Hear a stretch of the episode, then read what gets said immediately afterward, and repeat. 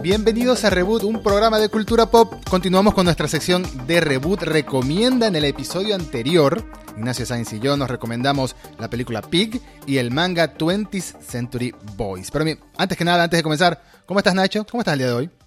Estoy muy bien, estoy muy bien el día de hoy. Estamos con una semanita de buenas noticias. Mañana voy a ver con un gran amigo una película que tengo ganas de ver hace tiempo. Así que seguramente cuando estén escuchando, eh, nuestra, nuestra teleaudiencia esté escuchando este podcast, vamos a haber visto esa película y podremos comentarla con todos los spoilers de la ocasión en Twitter. Sí, así mismo es, así mismo es. Una película que, bueno, tiene mucho tiempo retrasada y por fin la vamos a ver. Así que ya, ya, ya, ya lo diremos después. No sé por qué estamos manteniendo el misterio, pero voy a no seguir tengo la menor idea, porque Yo tampoco. No es que esté embargada, la vamos a ir a ver porque pagamos la entrada.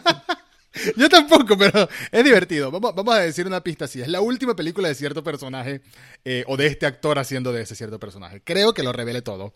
¿Mm? Es, Venom 2, claramente. Venom 2 es la última película de Woody Harrelson haciendo de Carnage, entonces esa es la respuesta. Exactamente. Eh, este, este episodio de Reboot Recomienda casualmente tiene dos anuncios de por sí. Eh, el, próximo episodio de Reboot Recomienda, con las recomendaciones que nos vamos a hacer el día de hoy, va a ser el último que hagamos este año hasta el año que viene. Va a ser como un final de temporada, por así decirlo. Ya al final de este episodio hablaremos bien de cuáles son las recomendaciones y, y cuáles son lo que esperamos de este final de temporada, ¿no? Va, va, a ser un episodio especial. Y la segunda es recordarles que si no nos siguen en Twitter lo hagan porque comenzamos también a comentar las noticias del día recientemente del día, de la semana, o lo que nos provoca hablar de cine y televisión, y lo estamos haciendo en directo en Twitter a través de un espacio, a las 2-ish, como dicen los yankees, 2-ish, a las 2, 2 y media en horario de Argentina, 2 de la tarde, 2 y media de la tarde. Em, estamos por ahí haciéndolo en vivo y si se lo pierden igual sale en Spotify, en Pocket Cast y en todas esas aplicaciones de podcast. Pero Nacho, hablando de las recomendaciones que nos hicimos en el episodio anterior, te pregunto, ¿por qué me recomendaste el manga 20th Century Boys? Mira, eh, para serte claro, eh, durante mucho tiempo yo consideré que 20th Century Boys era el mejor manga que había leído. No, no sé si mi favorito, porque ahí entran otros detalles que, y cosas que tienen que ver con mi propia experiencia personal, pero en el momento en que lo leí yo pensé, nunca había visto una historia eh, tan bien contada, tan bien dibujada y que te enganche, y esto es lo, complicado, que te enganche en igual medida en lo intelectual y lo emocional. Esas son las razones por las que en el momento te lo recomendé. Pero después lo releí. Y antes, pero antes de decirte mi reopinión sobre el manga, me gustaría decir, ¿qué te pareció 20th Century Boys, Uh, me gustó mucho.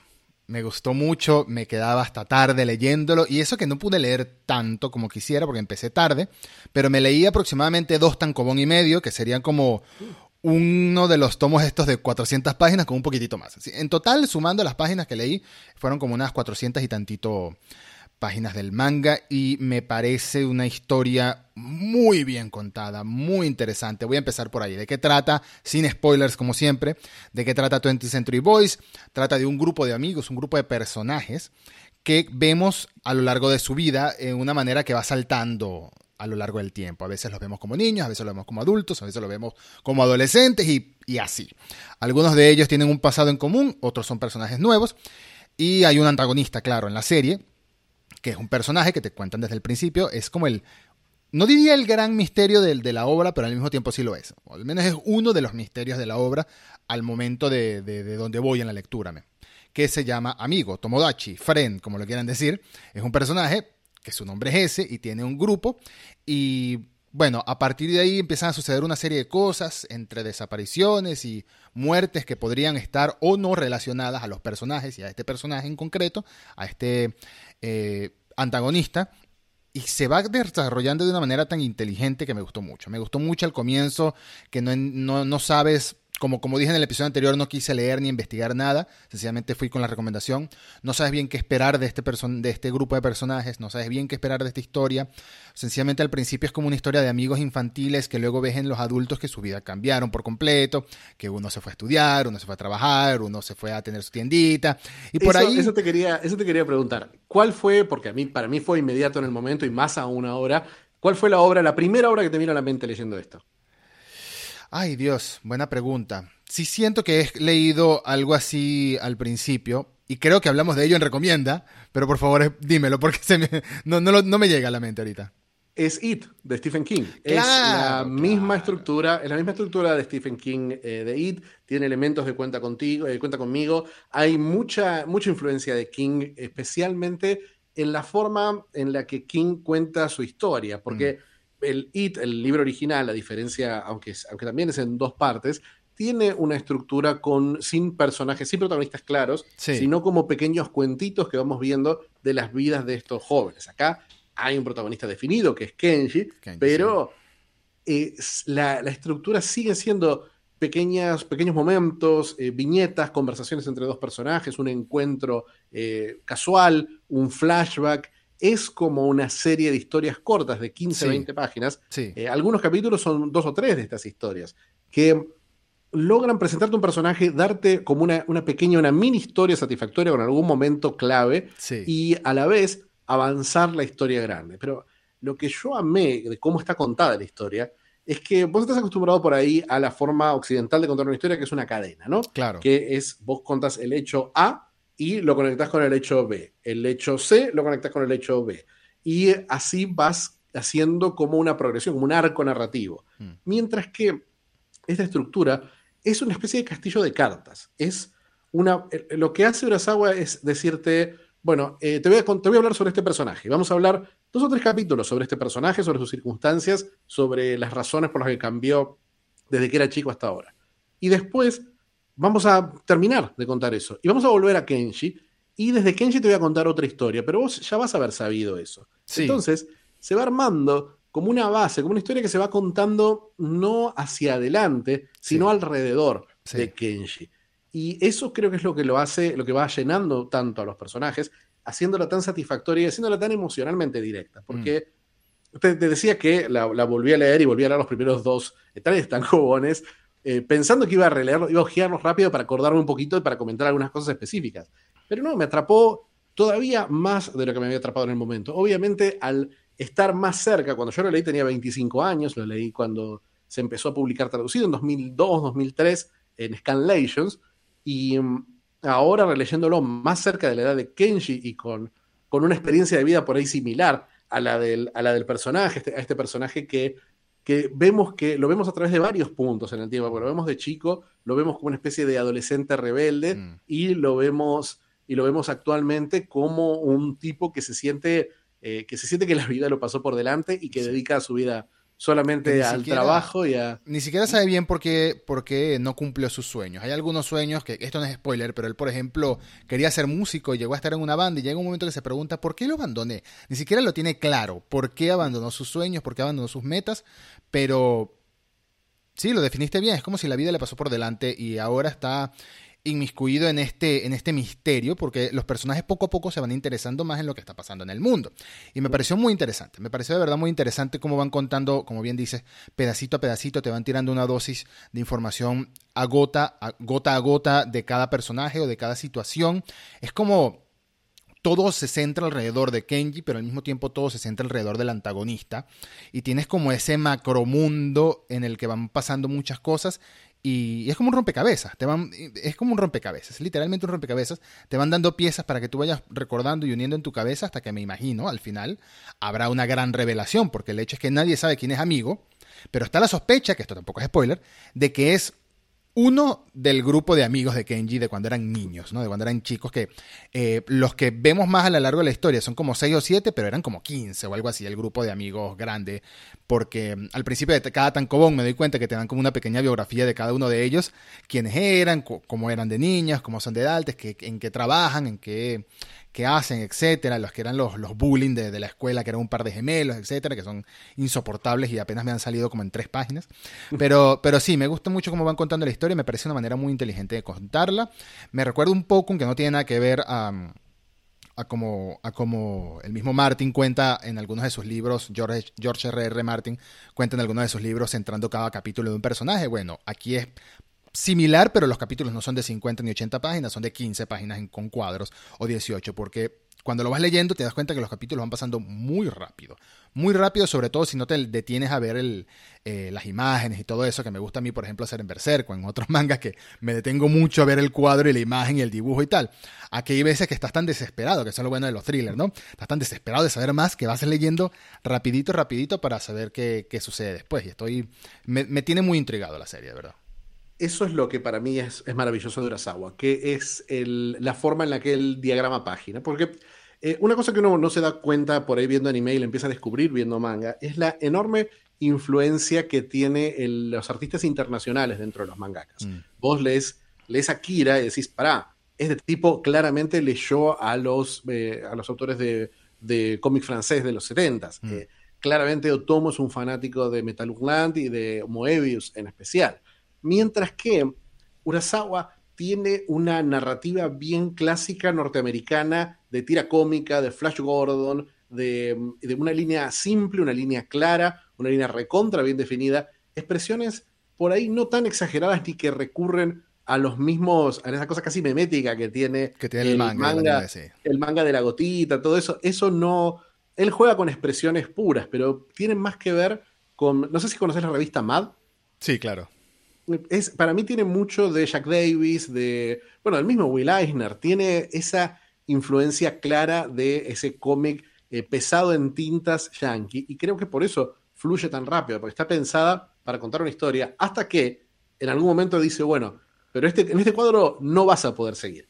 Te voy a pintar una imagen que vas a estar frenando un segundo, que generalmente lo hace con Kenji. Mm. Hay dos o tres imágenes clave, por ejemplo, hay una que para mí es de las más lindas del, manga, que es la imagen en la que Kenji se ve reflejado en el espejo cuando le dan por primera vez su guitarra eléctrica. Y dice, eh, con esta ametralladora me sentí invencible.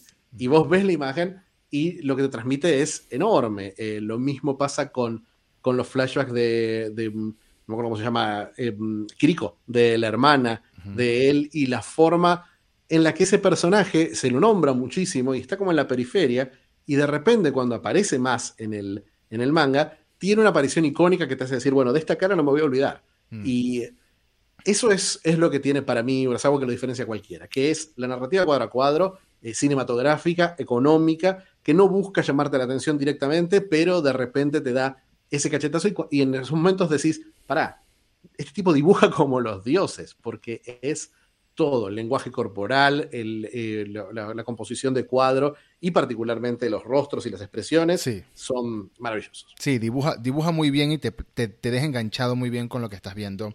Eh, sin, de nuevo, sin entrar en spoilers, en el primer tancobón, en los primeros capítulos, cuando empiezas a ver, eh, cuando empiezas a familiarizarte un poco con la dinámica de saltar hacia adelante y hacia detrás en el tiempo, hay veces, o sea, en muchos cuadros te ponen exactamente el año en el que estás, ¿no? 1967, 1997, etcétera, por ahí te van jugando con los, con los, con los tiempos. Pero hay algunos que no te ponen el año a propósito, con algunos personajes que ni siquiera conoces, que ni siquiera están relacionados a los chicos que te van presentando al principio, em, y no sabes quién es, no sabes dónde está, no sabes cuándo está, pero sí hay como una especie de, de misterio un poco más digamos, más sobrenatural, que no es sobrenatural, pero se, siente así al principio. Una mm. especie de entidad misteriosa, aún más misteriosa que, que, que el amigo, que el Tomodachi, que el friend, y, nada, ese, esa clase de cuadros, incluso ese primer cuadro en el que aparece esto que te estoy diciendo, que no voy a mencionarlo, pero eh, eh, son puras sombras. Es de noche y son puras sombras, pero aún así te quedas rato largo mirando la imagen a ver, a tratar de entender qué es lo que estás viendo y no lo entiendes. No lo entiendes y me imagino que lo entenderás mucho más adelante. Eh, me gusta mucho también cómo juega con, con, con, la cultura japonesa, cómo la explora también. Eso siempre lo hablamos de los mangas y de los animes, cómo explora la cultura japonesa. Y hay un tema en Japón, un tema que no sé si es muy conocido, quizás lo sea, quizás no lo sea, y es que en Japón hay muchos cultos, mucho, hay una tendencia a los cultos y a las sectas muy, muy grande. Se escucha de muchos turistas que van a preguntar la hora o a pedir una dirección, se le acerca una viejecita súper adorable con un folletito a decirte algo y lo que quiere es llevarte a su secta, siendo extranjero y todo. Entonces, esto, juega con esa temática también. Sí, este, este manga es, está muy cercano en el tiempo, este manga creo que lo empezó en el 99 o en el 2000, está muy cercano en el tiempo a los ataques de Gazarín en el subte de por Tokio por parte de, del culto a un eh, Shinrikyo. Entonces, esa, esa historia es imposible de, separarla. Está esa historia de Stephen King, está esa historia de, conspiración, y están las paranoias típicas de fin del siglo XX. Se llama 20th mm. Century Boys por una razón clara. Es más, se llama 20th Century Boys, son creo que 20 tomos que se llama 20th Century Boys, y el final son tres tomos eh, aparte que se llaman 21st Century Boys y que son otra vuelta de la historia. Me, parece, es, es, increíble y tiene una muy, muy buena adaptación al cine. No, no, yo siempre me quejo de esto y con estas adaptaciones me pasa eso, es muy literal, pero son tan perfectos los personajes, tan perfectos los actores. ¿Japonesa? Sí, japonesa, japonesa. Son tres películas, mm. eh, porque es una historia gigantesca, pero fue un éxito enorme en, en, Japón. Nunca se adaptó, en general, la obra de Urasawa se adaptó, eh, se adaptó pocas veces al, anime. Se adaptó Monster, eh, que es su gran, o su, es anterior a esta, y es como su gran obra, pero las últimas, que son Asadora, Pluto o Billy Bat, que es Billy Bat es 10 veces más compleja que esta, muy, muy extraña y toca temas eh, que no ves en general tratar en Japón, que por ejemplo habla del racismo en Estados Unidos de una forma que vos decís, para ¿cómo, ¿cómo estás contando esta historia? Billy Bat es, Billy Bat es, es como esto, pero 100 veces más ambicioso. Em, para mí se, se tropieza un poquito, mientras que esto está muy controlado y nunca deja de ser interesante y entretenido. Billy Bat, que salta en el tiempo a lo largo de 2000 años, se complica un, poquito más. Acá lo que tiene, y lo que para mí es genial de Urasawa, especialmente de un Urasawa que viene de manga, viene de un manga mucho más eh, shonen y cosas por el estilo que hacía al principio. Él escribía, él dibujaba una, dibujaba Happy, eh, que era una, un manga más, más cómico, dibujaba Yawara, que fue su, gran, su primer gran éxito, eh, que era una chica que hacía judo. Y em, lo que tiene es un, sentido del humor, muy, es muy gracioso todo el tiempo y tiene una compasión particular a los personajes. Él busca humor en los personajes, pero nunca se está riendo directamente, sino que define los personajes con una característica muy simple y central. Todo en el personaje va a girar alrededor de esa característica. Eh, vos tenés a, eh, por ejemplo, tenés a un personaje que su característica principal es que tiene la cara de una rana. Y todo el tiempo, todo el tiempo. Saluda a sus amigos diciendo Rabbit, Rabbit, literalmente. Eh, claro, entonces es, hay, un, hay un humor que es muy básico, pero a la vez todas las reacciones de este personaje, toda la, forma en la que se relaciona, eh, todo lo que va a girar alrededor de este personaje, todo a partir de la rana, que lo que lo hace inmediatamente reconocible y contra lo que uno pensaría, que uno piensa siempre en esta construcción de personaje norteamericana, donde un personaje tiene que tener un montón de características que son independientes y mm. contradictorias, como es lo que se llama la construcción tridimensional. Acá no, no la tienen, pero los personajes tienen, el, protagonista sí, pero todos los personajes pueden resonar del protagonista porque están definidos en base a una característica que a la vez los hace tener una relación directa con el personaje. Y por eso se siente muy, a diferencia de King por ahí, que, suele ser un poco cruel con sus personajes, eh, Urasawa es muy, muy generoso y les da momentos. Hay un personaje que lo pintan muy, muy poquito. Lo vemos en, en un par de flashbacks, en algunas escenitas, y 10, 15 capítulos después, en un momento recordamos ese personaje y lo que significaba para los otros, y es un momento de un, dramatismo que no lo habías visto en la serie. En la serie es como que evita el dramatismo, pero cuando lo, usa es porque se lo ganó. Mm. Eh, mi gran pregunta, Edu, eh, después de esta conversación es, ¿vas a seguir eh, leyendo 20th Century Boys? No solo voy a seguir leyendo 20th Century Boys, sino que lo voy a terminar, voy a leer 21st Century Boys y voy a leerme Monster también, porque me parece con este, con este con esta pequeña, esta pequeña muestra que tengo de 20th Century Boys, unas 400 y tantitas páginas, que son, son bastante y al mismo tiempo no es tanto en comparación a lo que es el, la duración completa de la obra, ya dijimos, son 20, 20 o 22 tomos y me leí dos tomos y medio, dos, dos tan común y medio. Em, siento que es un, un, un, mangaka, un autor muy que cuenta las formas, las cosas de una manera muy inteligente. Eso mismo que decías de que cada personaje tiene una característica, una característica que lo define, más que nada, em, es muy útil cuando estamos hablando de una obra que tiene 10 personajes, 15 personajes, a los que todo el tiempo estamos yendo y viniendo, por más que haya un protagonista y un antagonista definidos. Me parece muy útil, sobre todo en el formato manga, que cuando es un manga autoconclusivo, no estamos hablándote de, un, no sé, de un Spider-Man o de un cómic de DC Comics que sabes que vas a tener 10 años para desarrollarlo en diferentes autores, en diferentes cómics. Tienes muchísimo tiempo para explorar sus sentimientos, sus personalidades, sus pasados, si le gusta la Coca-Cola o la Pepsi, etcétera, etcétera. Acá tienes una cantidad contada de tomos, una cantidad contada de tiempo para, para contar esta historia, a menos que sea un shonen tipo Naruto, One Piece, que bueno, que son eternos literalmente, ¿no? Que sobrevivirán a nuestros bisnietos. Bueno, me gusta mucho, me gusta mucho cómo juega con el misterio. El thriller es uno de mis géneros favoritos en cualquier tipo de obra y, y, esta, y esta obra tiene tiene lo necesario para engancharte. No te diré que desde la primera página, porque no es así, pero sí como desde la página 20, más o menos, ya, ya no puedes soltarla. Ya no puedes, ya dices, ¿qué está pasando? ¿Qué es esto? Voy para adelante, voy para detrás, voy al futuro, voy al pasado. Bueno, al futuro no sé si he ido. Hay parte que sabes que es el presente y el pasado, pero quizás el futuro, quizás más atrás. No sabes dónde estás, quieres saber, te mueres por saber quién es amigo, cuál de los amigos, valga la redundancia, es amigo y si acaso es alguno. Lo sospechas porque las pistas están ahí, pero Incluso la simbología que se inventó este señor, el símbolo, estamos hablando del símbolo que está en la portada del manga, que eh, toda la serie gira alrededor de este símbolo en gran parte. Incluso ese símbolo me parece tan bien diseñado, tan interesante, como que te imaginas que... Te imaginas una secta con ese símbolo, la verdad que sí. Te, imaginas algo como, no sé, como el oráculo de la leyenda de Zelda, que es un símbolo más o menos parecido. Algo así, algo místico, algo este, místico y misterioso al mismo tiempo. Sí, sí, sí, me, encantó la recomendación, muchas gracias. Voy a seguir con este manga hasta terminármelo, sin duda. Bueno, yo, eh, por mi parte, yo seguí con Pig eh, hasta terminármelo, quizás porque es una película que dura 92 minutos, eh, así que fue un poquito más sencillo. te quería preguntar, Edu, ¿por qué me recomendaste estos 92 minutos de Nicolas Cage en su esencia? de Nicolas Cage y su cerdito. Te lo recomendé, como dije en el episodio anterior, porque para mí fue una, una gran sorpresa esta película. Fue una sorpresa que no me esperaba lo que, lo que vi. No me esperaba lo que vi en lo absoluto. Eh, me esperaba otra, otra película casi paródica como las que nos viene haciendo Nicolas Cage desde hace, desde hace un tiempo ya, desde hace unos años. Pero la verdad es que Nicolas Cage es un muy buen actor, exagerado quizás, sí, en su actuación, es muy sobreactuado, porque es así, pero hace películas interesantes cuando quiere hacer películas interesantes. Tenemos, por ejemplo, la famosa Mandy, que no es un meme de película, por más que hay una escena súper violenta, dejándolo hasta ahí, porque no vamos a hablar de esa película en spoilers, para quien no la ha visto, vea Mandy. Por más que hay momentos súper violentos, sigue siendo una película muy experimental, muy interesante. Y me gustó mucho esta película por cómo juega con el espectador desde el tráiler. El tráiler te dice una cosa y la película se va transformando a medida que va avanzando. Yo me esperaba John Wick con un cerdito y es otra cosa completamente distinta y dije, Nicolas Cage de verdad merece muchos aplausos por, por esta película y el director también, que era su primera película. Así que, ¿qué te pareció Pig?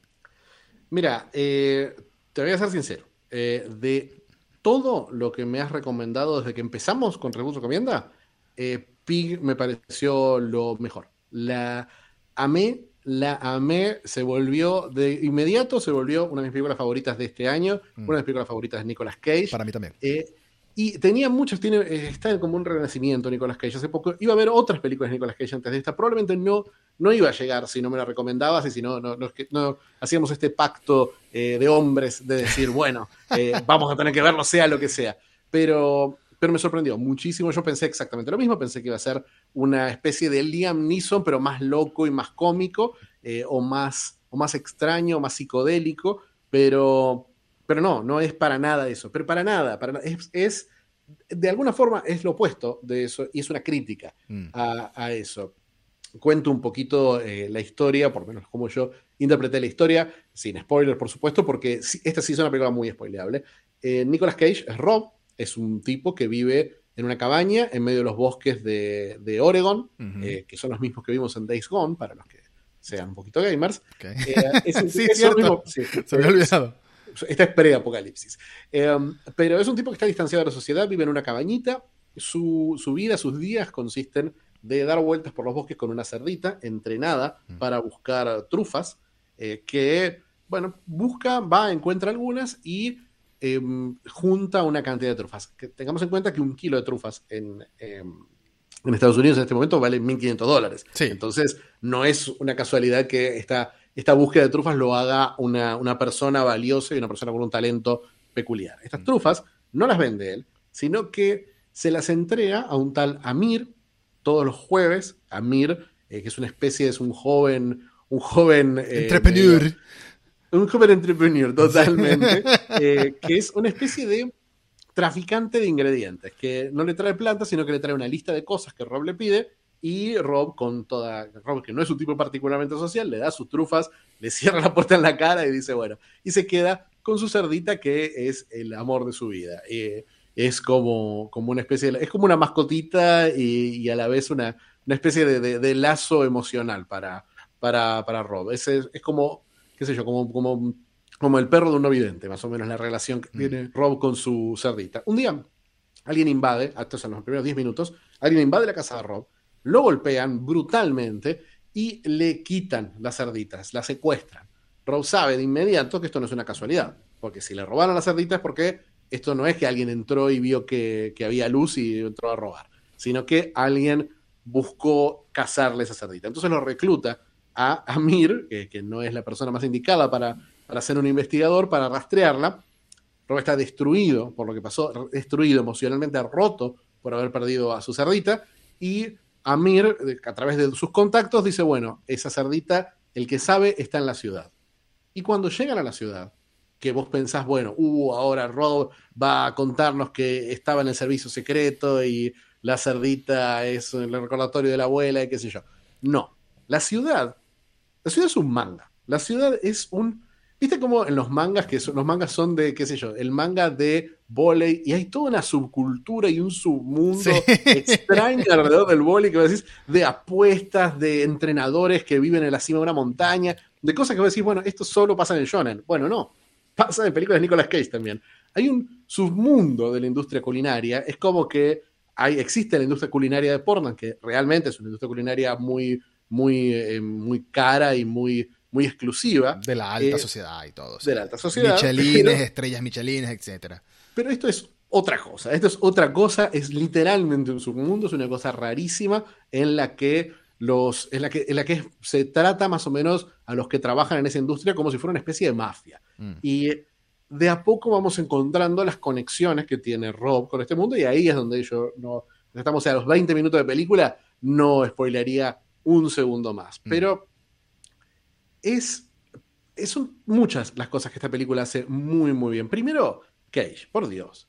Cage está en un modo eh, vaquero solitario, mm. en un modo Clint Eastwood, pero a la vez es, se nota que es un tipo que vivió, él te transmite que es un tipo que vivió otra vida, ¿no? Una vida muy, muy showman, muy para afuera, y esa vida sintió que de alguna forma le destruyó el alma y eso lo está, lo, eliminó de su vida. Y no es que está reprimiendo querer eso, sino que se siente que le costó mucho cambiar y dejar de depender de esas cosas y odia exponerse de nuevo a la ciudad, a la industria culinaria, las razones por las que, las que cambió.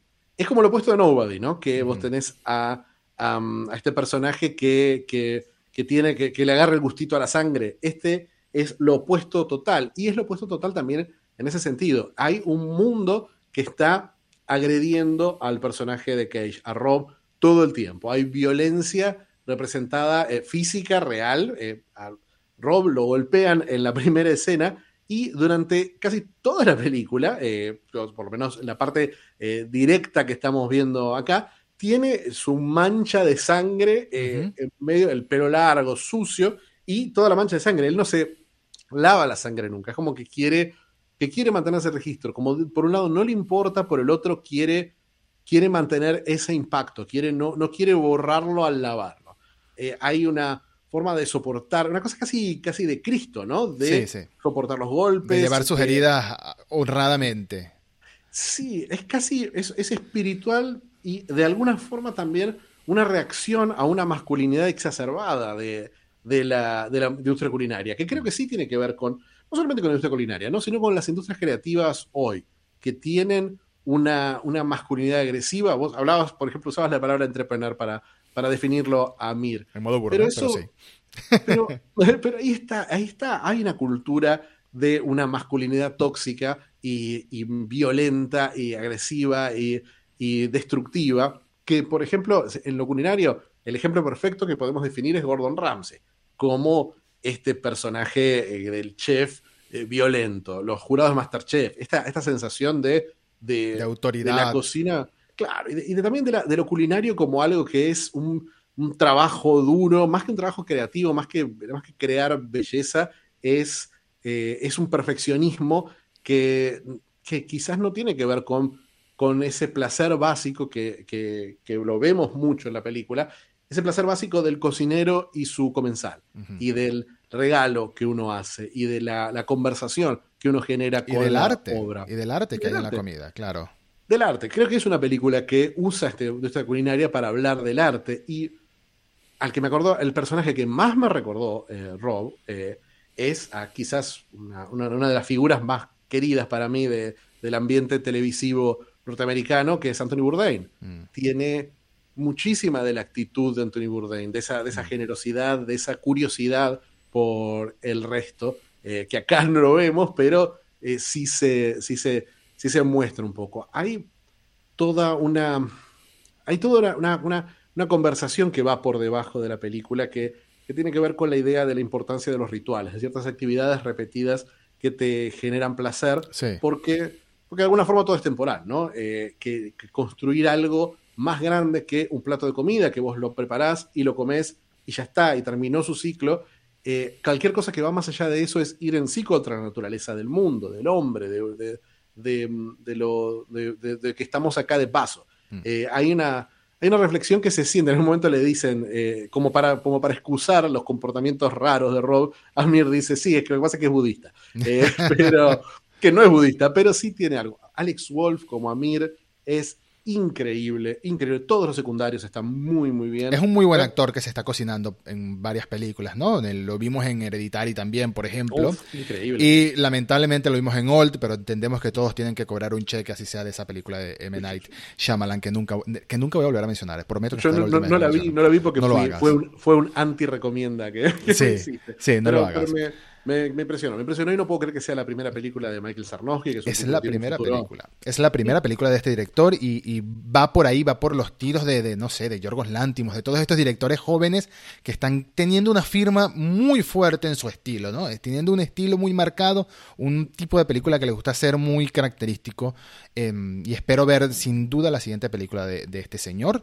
Pig, te puedo decir que Pig es todo eso lo que has dicho. Ciertamente, para mí también tiene un tema personal íntimo, muy marcado en el personaje, que incluso lo puedes sacar del aspecto culinario. No es que la película se centre, no es que la película esté dedicada 100% al aspecto culinario, sino que esta es la manera de contar esta historia, pero incluso, como dice Fichi, se puede, se puede contar desde otras perspectivas, de otras industrias, desde otras profesiones, desde otros labores, vocaciones, incluso artísticas. Si le cambias lo culinario por otro tipo de, de material, incluso sigue aplicando la historia en algunos sentidos. Y el viaje personal que tiene Cage a lo largo de toda esta película, el personaje de él, bueno, es, es, es, es, que no quiero hacer spoiler, pero sí, es fuerte. Es fuerte y es una sorpresa. La película fue mutando a lo largo del paso y hay una, hay una escena que yo destacaría, sin mencionarla bien, pero es como que un momento en el que tú esperas, ok, aquí va a empezar, aquí va a empezar el, aquí va a empezar el John Wick. Este es el momento John Wick. Este es el momento que empieza Cage, agarra un bat y empieza a repartir piñas a todos. Y lo que pasa es algo que te sorprende porque es completamente distinto a lo que esperas. Y la película tiene muchos momentos así, completamente distinto a lo que uno esperaba. Por eso digo que, no sé si fue adrede, me imagino que fue adrede, nada, nada de esto es, es casualidad, pero con el tráiler jugaron muy bien.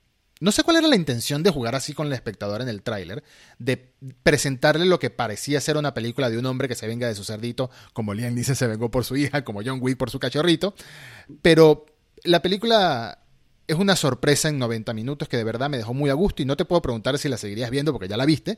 Lo que te puedo preguntar es si la recomendarías, así de sencillo. La recomendaría y Sarnowski puede llegar a ser, no sé, puede hacer una, serie de beisbolistas mañana y voy a sentarme a ver lo que sea que él haga. Me parece que es un talento eh, impresionante a seguir y una vez más, eh, Nicolas Cage, por Dios, glorioso y, no solamente glorioso como, como actor él, sino también qué tipo qué tipo generoso, ¿no? Qué tipo que agarra, eh, acepta hacer la película debut de un director desconocido y dice, sí, me gustó el guion, me gustó la idea, vamos a hacerlo. Eh, son varios los directores a los que les ha dado esa oportunidad Cage y me parece que, me parece que es...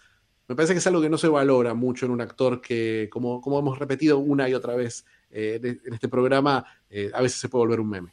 Sí, se ha memeficado un poco, pero aquí demostró quién es como actor, sin duda. Terminamos de hablar de las recomendaciones del episodio pasado, 20th Century Boys. entre comillas también, 21st Century Boys, si lo quieres continuar leyendo completo, y Pig. Ahora pasamos a las recomendaciones que como decía, va a ser un episodio especial porque va a ser el final de temporada. Ya en enero regresaremos con, más Reboot Recomienda. Eh, mientras tanto vamos a seguir haciendo otras cosas. Tenemos un par de especiales por ahí planificados que ya, ya, irán viendo. Va a ser más especiales como el estilo de lo que hicimos con Evangelion. Por ahí, por ahí van las cosas. Pero tenemos planificado hablar de dos cosas en específico en este, en este último Reboot Recomienda de 2021. Así que no van a ser recomendaciones sorpresa como normalmente son para el uno y para el otro, sino que ya lo hablamos. En mi caso, le voy a recomendar a Fichi Midnight Mass, la serie de Netflix, Misa de Medianoche de Mike Flanagan. ¿Y tú, Fichi? Eh, yo eh, voy a aceptar abiertamente esa recomendación. Eh, tenía, tenía ganas de verla. No, no vi mucho de Flanagan, honestamente. No vi Doctor Sleep, por ejemplo. No vi, no vi el juego de Gerald. sí vi Hill House en su momento, pero, pero no vi Blind Manor. Así que sí tengo muchas ganas de, de ver. Además, me encantó el trailer. Yo te voy a recomendar la, otra serie que está en las tendencias de Netflix ahora, así de fáciles somos. Eh, me sorprendí muchísimo con el juego del calamar, con Squid Game. Eh, me parece que es la serie que está viendo todo el mundo. Eh, me, me, acabas de decir recién en las previas que tu mamá te había spoileado algo. Así que, así, que así, es, así es esta serie. La está viendo todo el mundo y por una vez creo que como pasó con, qué sé yo, con Game of Thrones o con mm. otras series que han sido fenómeno, este fenómeno tiene, tiene toda la justificación para hacerlo. Es increíble, me parece que te va a gustar muchísimo. Del mismo modo, Misa de Medianoche para mí fue una sorpresa este año, aunque ya yo le tengo cierta confianza a Flanagan porque me he visto muchas de sus cosas. Al menos de Gerald Game para atrás, no he visto mucho, pero de Gerald Game hacia adelante he visto todo lo que ha hecho este señor y ya le doy mi voto de confianza por ahí. Midnight Mass, ya hablaremos de ella. Em, y también hablaremos del juego del calamar. Lo que sí es que estamos acordando que este último review recomienda del año va a ser con spoilers. Esta vez sí vamos a entrar en spoilers, vamos a hablar de las series al detalle. Seguramente si nos siguen, si nos escuchan y si siguen Netflix y las tendencias de Netflix, son dos recomendaciones que están ahí a la vista de todo el mundo. No es que estamos yéndonos a algo súper rebuscado, probablemente las han visto. Es muy seguro que al, menos alguna de las dos las estén viendo o le den una oportunidad. Les recomendamos irlas viendo para que en el episodio de la próxima semana hablemos de ellas al detalle porque hay mucho que desgranar de estas dos series, a mi parecer. No solo sin spoilers, sino con spoilers, hablando por completo de lo que hacen. A este momento, al momento de grabar este episodio, yo no he visto el juego del calmar y Fiji tampoco ha visto Misa de Medianoche, así que por eso no vamos a hablar nada de spoilers en este momento. Pero en el próximo episodio hablaremos por completo de estas dos producciones y, bueno, veremos qué nos recomendamos para, para la espera del 2022, ¿no? Eh, bueno, como siempre es un placer hacer esto juntos, Nacho. Eh, lo disfruté mucho y me alegra mucho que te haya gustado Pig porque tenía muchísimas, muchísimas ganas y curiosidad de saber lo que pensabas de esta película. Muchísimas gracias por la recomendación y también muy contento de que te haya gustado 20 Century Boys y que lo vayas a seguir a Urasawa, que para mí es un maestro. Sí, definitivamente. Creo que después de leerme un par de sus obras, al menos podré empezar a considerarlo como uno de los maestros del manga, a mi parecer también. A todos, muchas gracias por seguirnos, muchas gracias por escucharnos. Recuerden que estamos haciendo spaces casi todos los días y salen comentarios de 20, 30 minutos diariamente o casi diariamente de la actualidad de serie. Y bueno, nos vemos en la próxima. Chao, chao.